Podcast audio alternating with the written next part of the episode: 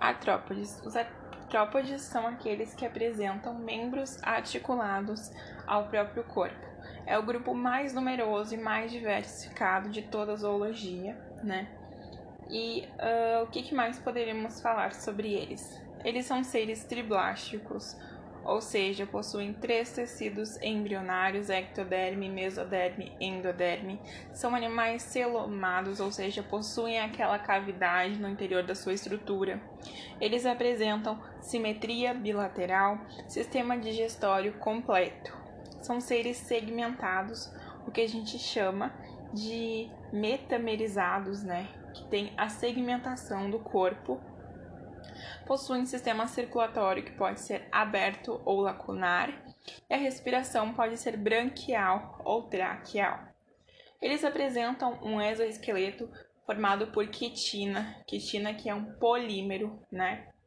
E o hormônio equidizona, ele vai fazer, ele vai controlar as mudanças, né, que a gente vai ter nesse exoesqueleto, que a gente pode chamar de equidizes. Então, uh, para que o animal possa crescer, ele precisa fazer a troca do seu exoesqueleto. Então, uh, no momento que o animal ainda está formando a nova, uh, o novo exoesqueleto, ele ainda está crescendo.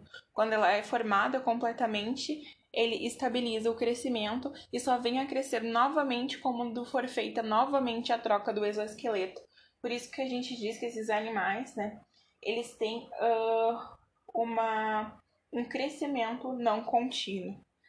Além do mais, o que é importante saber? Os artrópodes, em sua maioria, eles falam, uh, passam por o que a gente chama de metamorfose, exceto a traça. A traça de livros que está em meio a roupas, ela, a gente diz que é um ser ametábulo, ou seja, uh, ao eclodir do ovo, né, é como se ela fosse uma miniatura do adulto. A única coisa que ela vai fazer agora, a partir de então, vai ser crescer, né? Temos também os seres hemimetábulos, que eles apresentam uma metamorfose incompleta. Ou seja, o animal, quando ele sai do ovo, ele vai ser um pouco assim diferenciado do adulto. Exemplo, o gafanhoto. O gafanhoto, quando ele nasce, ele nasce uma ninfa, ou seja, um ser desprovido de asas. No decorrer do crescimento dele, ele vai então tendo as asas crescendo ali ao longo do, da sua cavidade corporal. Teve uma vez uma questão que caiu no Enem que perguntava, por exemplo, uh, qual tipo de metamorfose estaria associada a uma maior chance de sobreviver à vida adulta. E poderíamos dizer que a resposta seria holometábulos, que são aqueles que apresentam uma metamorfose completa. Porque, por exemplo, os seres que uh, apresentam essas fases uh, bem delimitadas, né, de crescimento. Por exemplo, uma, uma recém uma larva de borboleta não vai uh, concorrer, não vai disputar por alimento com uma borboleta adulta. Ela vai ter um nicho ali alimentar muito mais delimitado. Logo, ele não, ela não vai ter uma concorrência tão grande, as chances de sobrevivência dela para que ela possa chegar à vida adulta acaba sendo muito maior. Então, lembrando que os holometábulos são aqueles que fazem uma uh, metamorfose completa, como é o caso da borboleta. Desde a sua origem, lá na, lagar, lá na, na larva, até o desenvolvimento final, ela tem uma, uma mudança muito grande, né? Por isso que a gente diz se trata de um ser holometábulo. Uh, e aí a gente vai ter as diversas classes dos insetos, né? Que também podem ser trabalhadas depois. Os apêndices articulados, né? Eles vão ter uma variedade de funções e também de formas. Temos as mandíbulas, as maxilas, as quelíceras, que servem muitas vezes para alimentação, né? Uh, as antenas que tem, estão ligadas a uma função sensorial, né? Como ajudando então a nadar, a copular, entre outras funções. Tá, as vitaminas, né? As vitaminas são as aminas essenciais à vida. A vida, elas preenchem apenas 1% de toda a composição de nós seres vivos, né? Mas apesar de ser um índice bem pequeno comparado a outras substâncias, né? Elas têm uma função vital para o funcionamento do nosso organismo. O estudo das vitaminas ele deve se pautar em três partes que seriam a importância dessas vitaminas, né, a fonte dessas vitaminas, o que a carência dessas vitaminas pode causar no nosso organismo. Lembrando que as vitaminas elas são divididas em dois grupos. Temos as hidrossolúveis, que são aquelas que se dissolvem em água, sendo ela toda a B1 até a B12 e também a vitamina C. Então, de B1 a B12 e vitamina C são proteínas, são vitaminas que são hidrossolúveis, se dissolvem em água. Temos as vitaminas lipossolúveis, que são a K, a E, a D e a A, que a gente chama de queda, queda. Uh, que são aquelas que se dissolvem né, em meio gorduroso, meio lipídico. Então vamos às vitaminas, né? Inicialmente a B1, a B2, a B3, a B9, a B12 e a vitamina C, que são aquelas que chamamos de hidrossolúveis. Temos a B1, que também é conhecida como tiamina, que está relacionada à função de respiração celular, sendo uma coenzima do nosso metabolismo. Ela está presente em leveduras, em soja, em feijão, ovos, leite derivados, né? E a falta dela ela pode causar o que a gente chama de beriberi, que é, uh, são tremores, né? É algo relacionado ao nosso sistema nervoso central que pode causar, então, uma série de, de tremores, né? No paciente acometido. Temos também a B2, né? Que é o que a gente chama de riboflavina, né?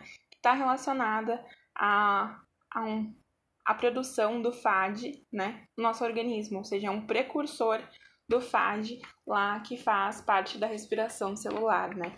Também sendo uma coenzima do nosso uh, metabolismo, presente em folhas verdes, leite e também a nossa microbiota intestinal.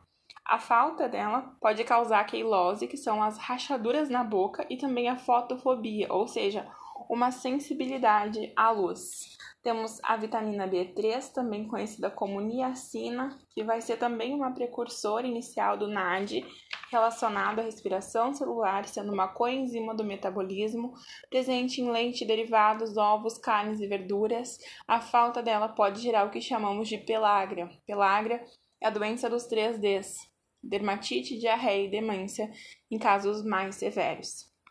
Temos a B9, que é de fundamental importância está relacionada ao desenvolvimento do sistema nervoso central.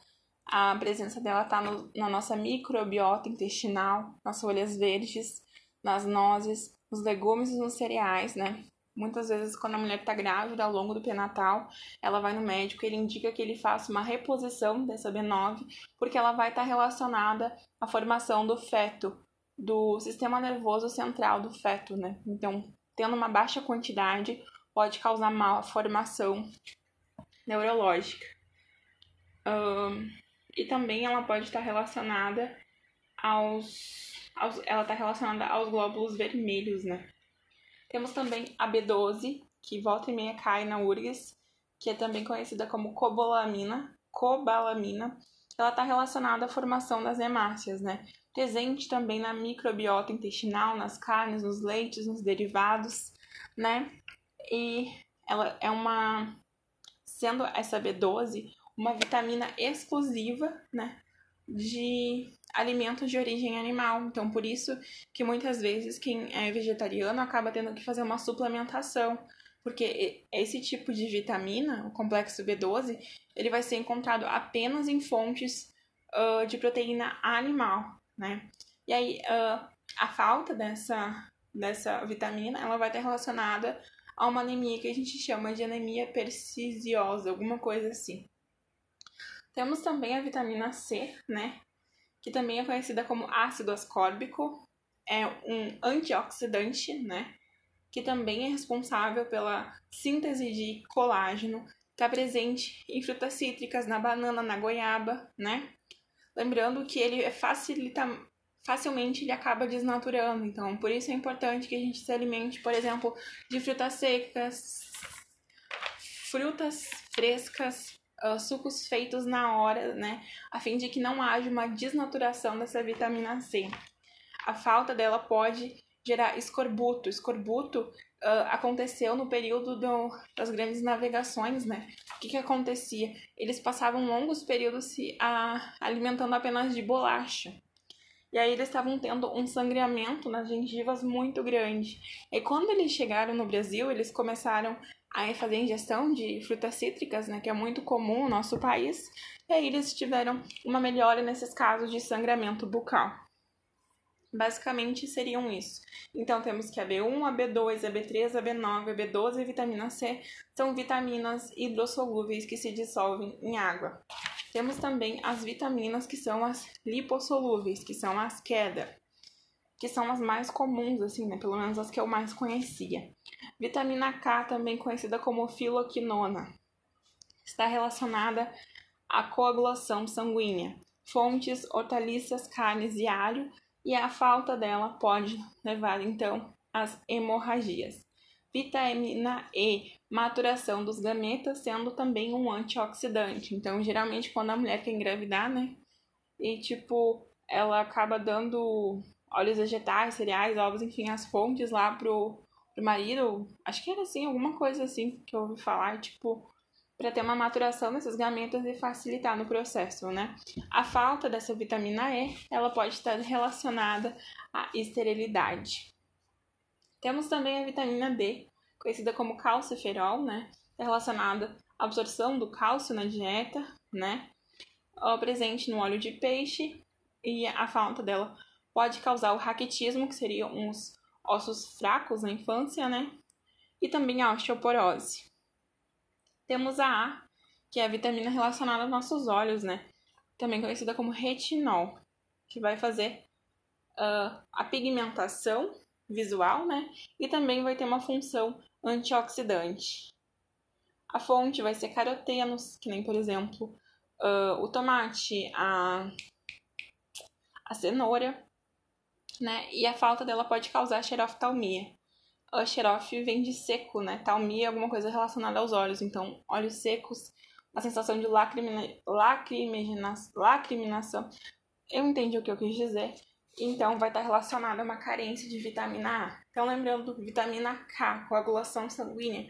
Vitamina E, maturação dos gametas. D, absorção do cálcio. Retinol, pigmentação uh, dos olhos, né? E também sendo um antioxidante. Lembrando, ácido fólico, desenvolvimento do sistema nervoso central. B12, formação das hemácias. Vitamina C, antioxidante, síntese de colágeno a falta dela pode levar ao escorbuto.